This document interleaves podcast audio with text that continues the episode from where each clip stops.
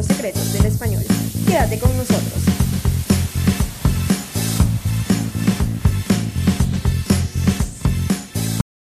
¿Y cómo está mi gente linda de Español sin Fronteras? Bienvenidos una vez más a este podcast en donde el protagonista es el español. Hoy estamos grabando el episodio número 11, quiere decir que van 11 semanas consecutivas haciendo contenido para ustedes. Si estás escuchándonos por YouTube y es la primera vez que pasas por este canal, te invito primero a suscribirte, eso es lo primero.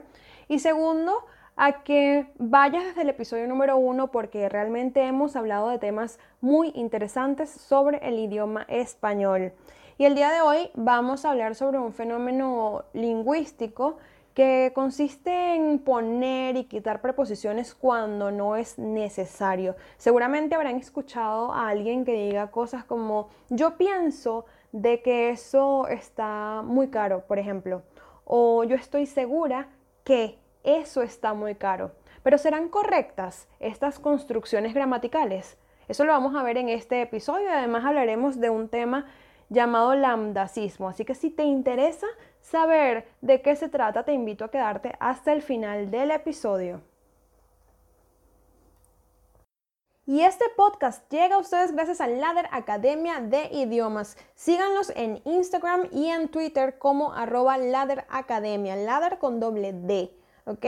Son la mejor opción si desean aprender inglés. También tienen servicios de traducción, de corrección de textos y por supuesto de enseñanza de inglés y español como lengua extranjera. Así que si para este año tú metes a aprender inglés, Ladder es tu mejor opción. Y ahora sí vamos a comenzar, vamos a entrar en materia, pero antes quería comentarles que Español sin Fronteras participó en un concurso de podcasts. Y esto me pone muy contenta porque creo que va a ser el primero de muchos.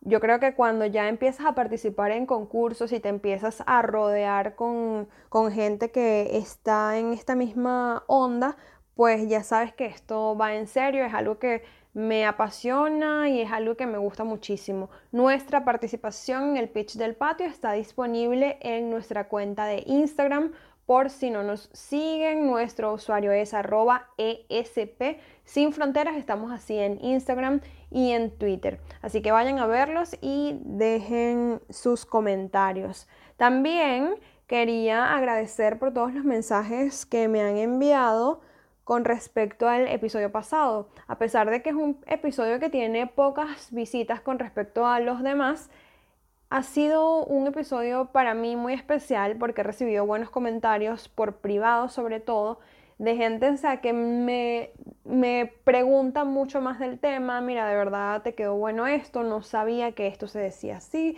gracias y realmente fue, fue muy bonito recibir esos mensajes. Así que si no han escuchado ese episodio, los invito que a que vayan ya mismo a escucharlo porque de verdad está muy bueno para mí fue muy especial y yo creo que si tuviera que elegir entre un episodio de todos los que, los que están disponibles, pues yo creo que me quedo con ese.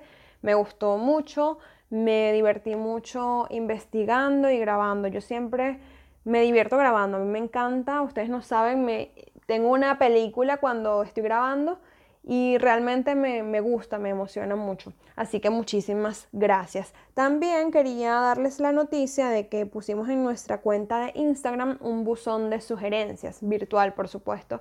Está en historias destacadas y solo lo que tienen que hacer es ir a nuestra cuenta de Instagram, ir a historias destacadas y ahí nos pueden dejar sus sugerencias. Esta idea la tomé de la cuenta de la revista Tabú Venezuela que por cierto una de las columnistas de esa revista estuvo como invitada en este podcast, pero ellos publicaron un artículo en estos días y me llevó a su página de Instagram y estaba viendo y vi que en historias destacadas tenían este buzón de sugerencias virtual y me pareció muy interesante porque realmente cuando nosotros hacemos contenido, hacemos contenido para ustedes y es importante saber qué quieren saber, qué les interesa, así que los invito a dejar sus sugerencias y sus comentarios.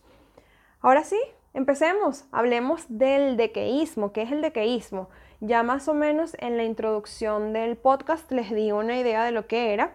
Y esto consiste, para ponérselo en palabras eh, más simples, en poner la preposición de cuando no se debe llevar en la construcción gramatical. Hay varios casos de, o varias situaciones en las que se puede presenciar este fenómeno.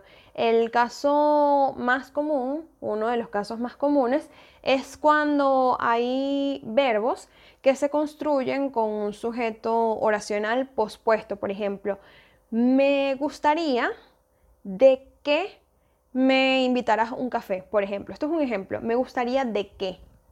Y esto es incorrecto. Lo correcto sería me gustaría que. ¿Ok? Porque un truco que yo les voy a dar, y bueno, se los, se los tenía que revelar más adelante, pero se los voy a dar ahora para que podamos seguir los demás casos y ver si funciona este truco. Este truco no es infalible. De hecho, les voy a dar dos. No es infalible, pero me parece que puede ayudar en muchos casos a saber si una construcción debe llevar la preposición de o no. El primer truco es sustituir el, complemento, digamos, por la palabra eso. Por ejemplo, si dicen, me gustaría de que me invitaras un café. Ese fue el ejemplo que usamos. Si lo sustituimos por eso, me gustaría de eso. Y ahí se dan cuenta que algo está mal, porque no es me gustaría de eso, es me gustaría eso. Cuando lo pueden sustituir así, me gustaría eso, ustedes saben que eso no debe llevar preposición. El otro truco que yo les doy es hacerlo en forma de pregunta. Por ejemplo, vamos a tomar el mismo ejemplo para seguir el hilo conductor. Me gustaría de que me invitaras un café. Cabe destacar que esto que estoy diciendo es incorrecto, es un dequeísmo, es un ejemplo de dequeísmo, ¿ok? Ahora, si lo ponen en pregunta, ¿de qué te gustaría? O sea, ¿de qué me gustaría? Uno no pregunta de qué me gustaría, sino qué me gustaría. Me gustaría que me invitaras un café. ¿Qué me gustaría? Que me invitaras un café. En este caso, se pueden dar cuenta que allí no lleva la preposición. Estos son trucos que pues los pueden usar para saber si una construcción gramatical lleva la preposición de o no la lleva.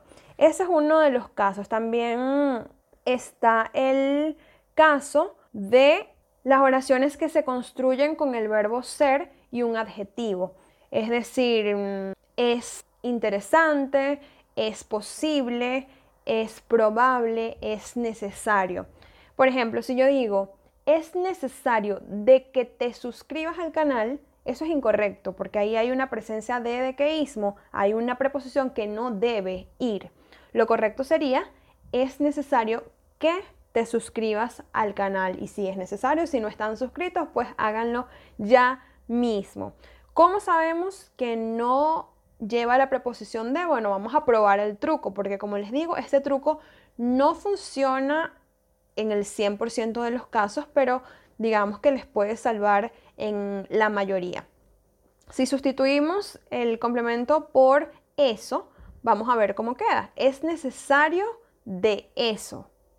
Ok, ahí se dan cuenta que no suena bien. Es necesario de eso, sino es necesario eso. Ahí saben perfectamente que la preposición no va. Ahora, si lo hacemos con el otro truco de la pregunta, es necesario de que te suscribas. Vamos a ver, lo volteamos y dice, ¿de qué es necesario?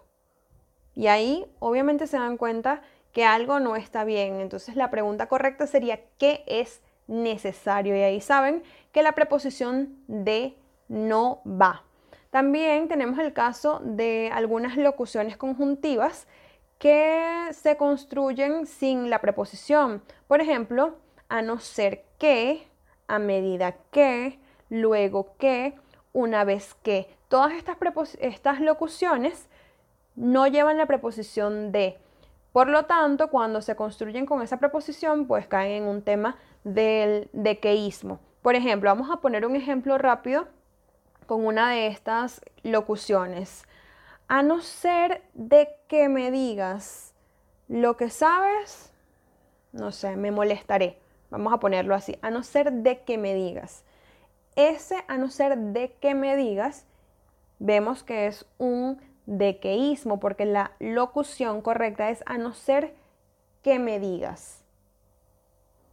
Y algo que me di cuenta es que en el tema de las locuciones conjuntivas estos truquitos no funcionan muy bien. Como les digo, no es 100% eh, seguro el truco, pero sí les salva la vida en muchos casos. Pero no es el caso de las locuciones, porque por ejemplo, si digo a no ser que eso pase, bueno, también a no ser que eso pase, me molestaré. En ese caso sabemos que no lleva, porque si decimos a no ser de que eso pase, algo no anda bien allí. La conjunción es sin la preposición, es a no ser que, a medida que, luego que, una vez que, y así como estas muchas otras locuciones. Está el otro caso, la otra situación en la que se da el decaísmo, claro que estas son algunas situaciones, hay muchas más, pero yo seleccioné simplemente las más comunes. Está el decaísmo que consiste en usar la preposición de para sustituir otra preposición, es decir, hay verbos que llevan de forma obligatoria una preposición, que es el caso de insistir, por ejemplo, uno insiste en algo, insistir en algo, no insiste de algo, ¿ok? Entonces, cuando dices, no insistió de que debe pasar una carta, no insistió en que debe pasar una carta, porque la preposición correcta del verbo insistir es en. Ahí pueden hacer el truco de la pregunta, por ejemplo, ¿de qué insistió? Y ahí saben que algo no está bien. Ahora si dicen en qué insistió, saben que la preposición es en. La preposición correcta en este caso es en. Entonces, esos son los trucos. El truco es sustituir em, la parte de la oración que empieza por qué con la palabra eso. Si ven que tiene sentido y que no hace falta una preposición, entonces no hace falta la preposición. Y en algunos casos, sobre todo en los casos donde el verbo es es y el otro e, y el complemento es un adjetivo, también pueden usar el truco de la pregunta, el que más les guste. Como les digo, esto no funciona en todas las situaciones, pero en la mayoría funciona. Y también, bueno, leer un poco sobre las locuciones conjuntivas y cómo se construyen para que no tengan este tipo de problemas.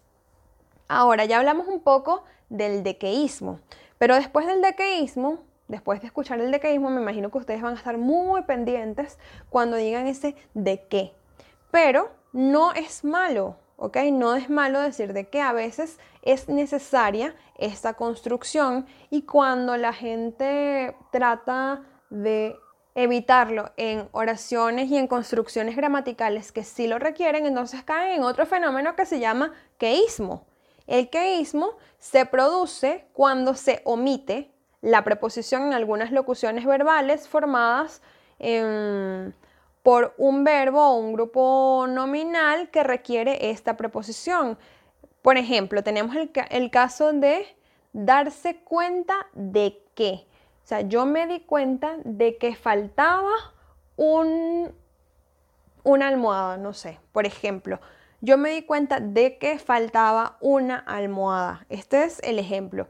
¿Cómo sabemos? Podemos hacerlo también con el, grupo, con el truco de eso. Yo me di cuenta de eso. Ahí vemos que si digo yo me di cuenta eso, no suena bien. Hace falta una preposición. Yo me di cuenta eso. Yo me di cuenta de eso. Y ahí saben que la preposición de sí hace falta. Entonces es, yo me di cuenta de que faltaba una almohada. También está el caso de otras locuciones como tener la seguridad de que, no cabe duda de que, dar la impresión de que, tomar conciencia de que, etc. Pueden hacer este truco de eso o pueden hacer el truco de la pregunta, aunque no sé si con estas locuciones funcione, vamos a probar. No cabe duda de que, ok, no cabe duda de que esto está muy sabroso. Vamos a poner ese ejemplo. No cabe duda de que esto está muy sabroso. Y hacemos el truco de la pregunta. ¿De qué no cabe duda? Y ahí vemos que suena bien. ¿De qué no cabe duda? Si decimos que no cabe duda, tenemos esa sensación de que falta algo. ¿Ok? Entonces, en ese caso sabemos que la preposición de sí debe ir. Entonces tenemos que estar pendientes. No es que por no caer en el dequeísmo vamos entonces a omitir la preposición cuando sí es necesaria. De hecho, también hay verbos que requieren esta, esta preposición. Tenemos otro caso de queísmo, que es cuando se suprime la preposición, cuando forma parte de algunas locuciones, que fue las, eh, las mismas que dijimos al principio, pero estas requieren la preposición de a pesar de que, a fin de que, condición de que, en caso de que, a causa de que, en vista de que, por razón de que, a cambio de que, a expensas de que, a propósito de que, y muchas otras. Por ejemplo, vamos a dar un ejemplo simplemente. Si digo, a pesar que no estudié, pasé el examen. ¿Ustedes qué creen? ¿Que eso está correcto o no está correcto? A pesar que no estudié, pasé el examen. Pues la respuesta es muy sencilla, no está correcto porque la locución es a pesar de qué, a pesar de eso. A pesar de que no estudié, pasé el examen. En este caso, como vieron, yo usé el truco de eso y funcionó perfectamente. A pesar de eso, pasé el examen. A pesar de que no estudié, pasé el examen. Estos son ejemplos. Vamos a poner otro. Vamos a escoger em, a cambio de qué. Ok. Vamos a usar ese a cambio de qué y pensemos en un ejemplo rápidamente. Me ofreció dinero a cambio de que lo ayudara con sus tareas. Vemos, me ofreció dinero a cambio de que lo ayudara con sus tareas. ¿Creen ustedes que eso está correcto? Les doy cinco segundos para pensar. ¿Ok? ¿Tienen la respuesta? Pues la respuesta es que sí es correcto. Me ofreció dinero a cambio de que lo ayudara con sus tareas. ¿Cómo lo sabemos? Podemos usar el truco de eso. Em, me, ofreció dinero a cambio de eso, a cambio de eso. Si decimos me ofreció dinero a cambio eso, sabemos que no está, está bien formada, no está bien formada esa em, construcción y falta la preposición. Ese es el truco que yo les doy el día de hoy para saber si es necesaria o no la preposición de. Y ya sabemos cómo se llaman estos fenómenos, queísmo y dequeísmo que por supuesto son muy comunes en el habla eh, oral, en, la oralidad.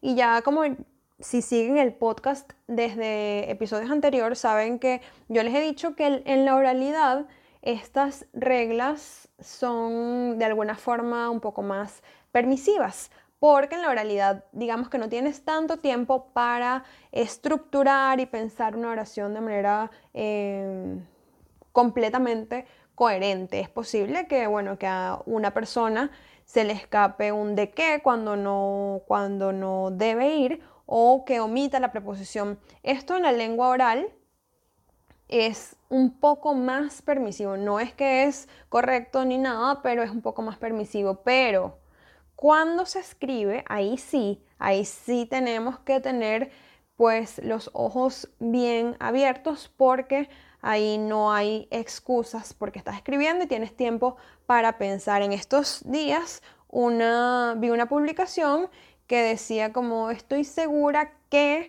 después de la cuarentena todo va a ser mejor. Entonces no estás segura qué, tú estás segura de qué. Y te haces la pregunta, ¿qué estoy segura o de qué estoy segura? Ahí tienen que hacerse la pregunta para saber si tienen o no que usar la preposición.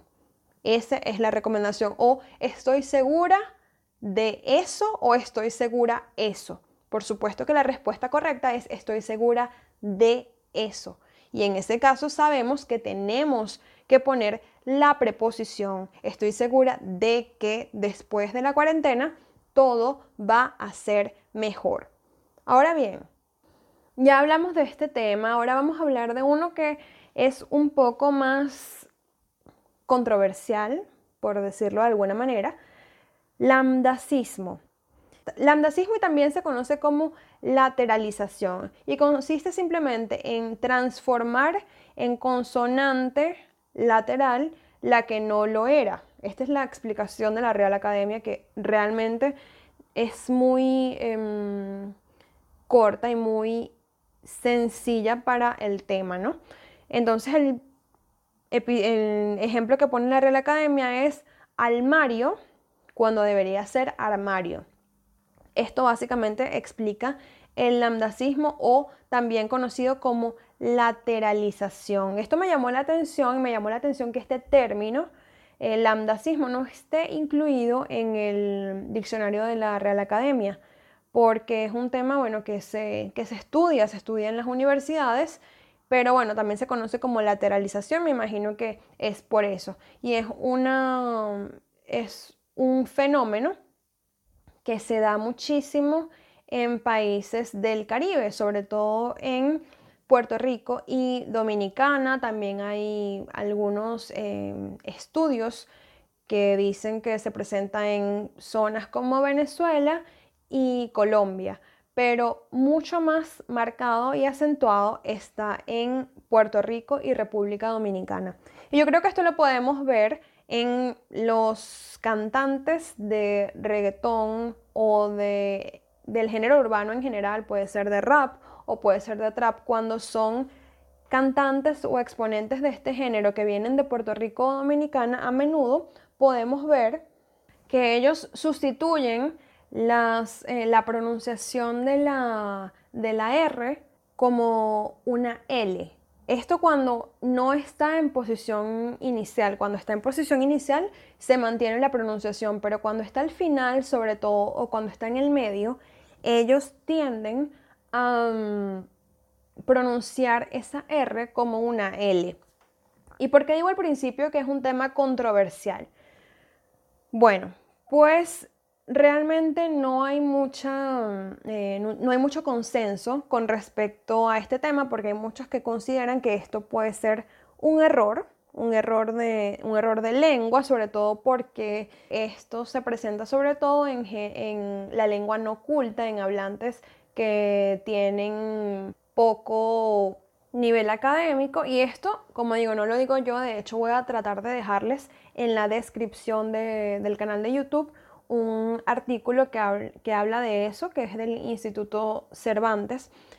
Y mm, por eso no hay un consenso en saber si, es, si se considera como tal un error o es un, un distintivo dialectal de la zona, o sea, del español de cierta zona. Eso es lo que los distingue eh, del español de otra zona. Entonces vemos que puede haber algunas personas o alguna tendencia a estigmatizar o simplemente a criticar y a decir que es incorrecto algo que no tiene necesariamente que ser un error y que puede más bien obedecer a un rasgo dialectal de una cierta zona.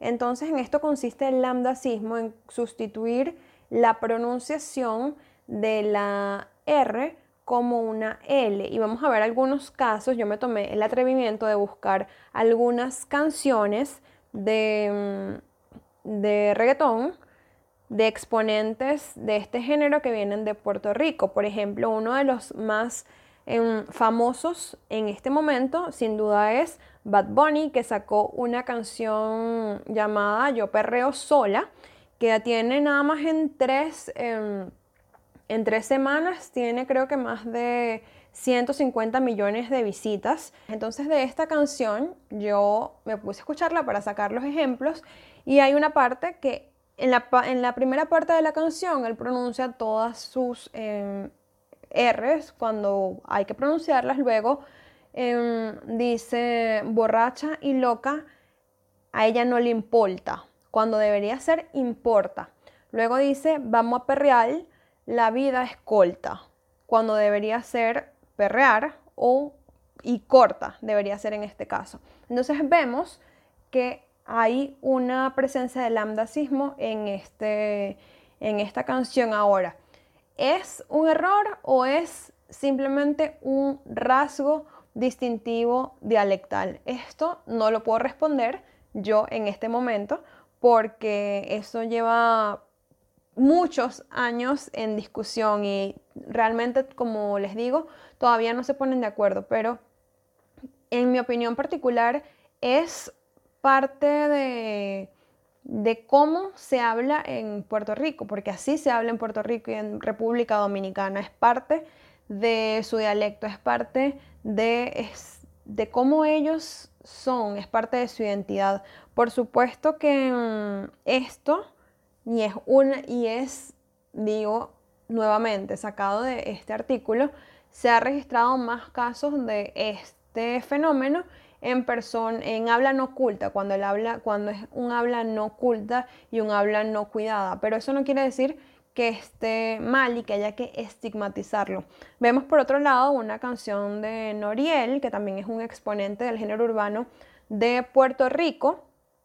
Y en esta canción él también hace uso de este fenómeno y dice, yo tengo el poder, Pavel, cómo tu cuerpo se te eriza, cuando debería ser poder y debería ser ver la pronunciación, em, digamos, estándar de estas palabras. Entonces, él, yo también vi una entrevista, porque yo soy, yo me la paso viendo videos cuando quiero investigar sobre un tema, busco muchísimos videos, no solamente me quedo con la idea que yo tengo, sino que busco muchas... Em, opiniones con respecto al tema. Y vi casualmente un video de Noriel cuando estaba, estuvo en Venezuela y estuvo con esta chica que les mencioné también, Daniela Barranco, estuvieron analizando casualmente canciones de reggaetón y ella le estaba preguntando cómo, cómo hablar puertorriqueño. Y él le decía que simplemente, bueno, que tenía que cambiar algunas R por las L, vamos a comer, y, ya era puertorriqueña y le, daba como unos em, consejos, pero de una manera eh, graciosa, no era un video de, humor evidentemente, pero entre el humor siempre hay algo de verdad y él no es que no sepa pronunciar, sino que él considera que así hablan los, así hablan los puertorriqueños y eso lo pude ver en el video, o sea, no es, eh, no es que él no sepa pronunciar ni nada, sino que es parte de su dialecto, es como por ejemplo, cuando me dicen lo de las heces en Venezuela, y esto es un tema que quizás puedo tratar en un episodio completo, la, que nos eh, comemos las heces en Venezuela. Yo trato, chicos, yo trato de hacerlo, pero realmente me cuesta, me cuesta pronunciar todas las heces y yo lo intento, pero es parte también de, tu identidad y así hablamos nosotros y así... Em, crecimos, yo tengo ya muchísimo tiempo hablando así y es muy difícil eh, cambiar esto y esto no significa que sea un error, es más bien un, rasgo dialectal de la zona de Venezuela y también de la costa eh, colombiana. Si comparan a un costeño hablando con un venezolano, tiene también ese, ese, mm, esa aspiración de las S que es muy característica de Venezuela. Y por supuesto yo trato de hacerlo porque sé que me escuchan personas que no solamente son de Venezuela, yo tengo audiencia de Argentina, no es que claro que el podcast, aunque todavía es muy pequeño, pero a mí me llegan estadísticas de las personas que nos oyen, a mí me escucha gente de Argentina, de España, incluso en estos días estaba viendo las estadísticas y tengo un oyente del Líbano, no sé no sé quién es, no, no es, mi, no es de, mis, de mis conocidos porque no tengo ningún conocido en el Líbano, pero llegó por Spotify. Entonces, veo que em, no me escucha solamente gente de Venezuela y por eso trato siempre de tener una buena pronunciación, de tratar de tener una buena dicción, pero realmente es difícil cuando tienes tanto tiempo hablando de una manera venir a cambiarlo. Por eso este tema del lambdacismo, más que un error, yo lo veo como un rasgo distintivo de la zona. Ahora bien, otro tema relacionado con este del lambdacismo, y es algo que me llama mucho la atención y abro debate para que otras, otras personas que están interesadas en la investigación del idioma en la investigación de estos fenómenos y la razón de por qué ocurren, tenemos el caso de algunos también exponentes de este género urbano venezolanos, venezolanos que usan este tipo de, de fenómenos, por decirlo de alguna manera, en sus canciones, pero realmente no hablan así.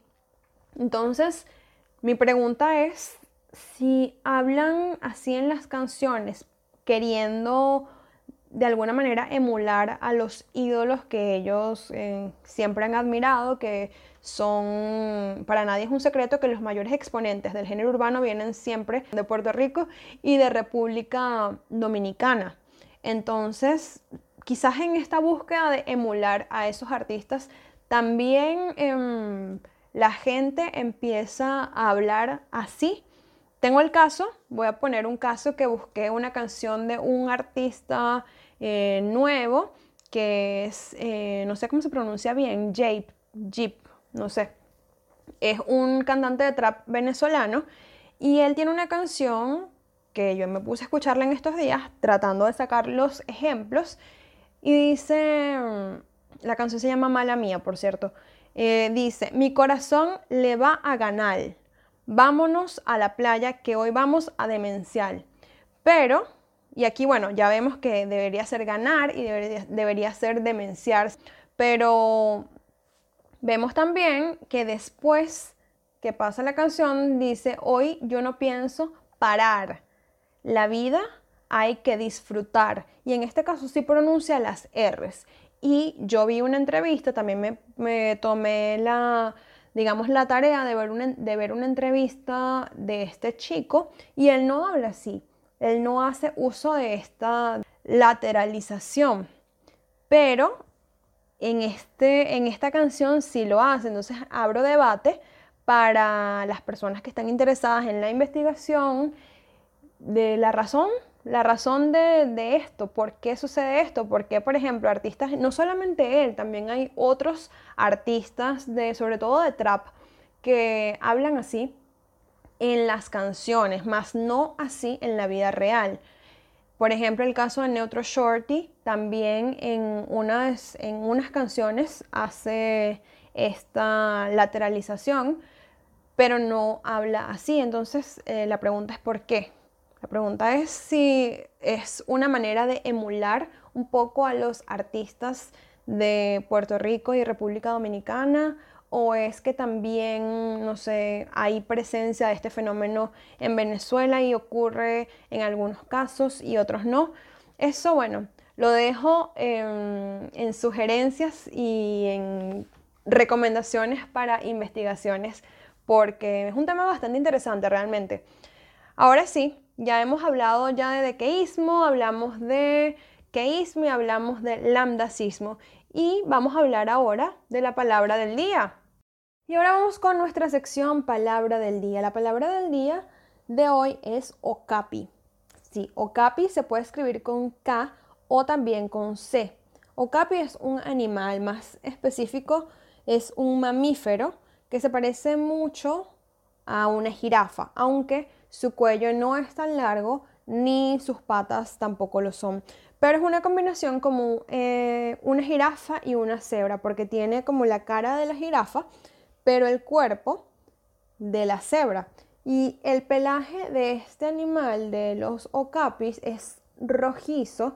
Y lo más interesante es que en la parte de atrás, a partir del trasero y las patas, tienen rayas, así como, como las cebras. Entonces es una combinación muy interesante porque realmente se ve muy bonito, es un animal muy bonito, no, no, lo había visto nunca, lo descubrí, bueno, cuando siempre estoy buscando palabras para ponerlas aquí en el podcast, siempre me pongo a leer un montón de palabras que nadie conoce o que son eh, extrañas o que pueden ser interesantes para compartir. Y encontré este animalito que realmente yo no lo conocía y bueno, nada, quise compartirlo con ustedes. Voy a tratar de poner la foto en el video de YouTube, pero si me están escuchando por otras plataformas, entonces, bueno, búsquenlo porque realmente es muy lindo, un animalito muy lindo, o capi. Y bueno, vamos a terminar este episodio saludando a las personas que nos comentaron en nuestro canal de YouTube. Tenemos a Carmen Marcano, Luis Chiaro y Darlene Perroni. Un saludo para ustedes y muchas gracias por su apoyo. Los invito también a pasarse por nuestro Instagram y dejarnos sus sugerencias porque siempre estamos atentos. Estuvo con ustedes María Gabriela Chiaro, traductora correctora y profesora de inglés y español como lengua extranjera. Nos vemos en el próximo episodio.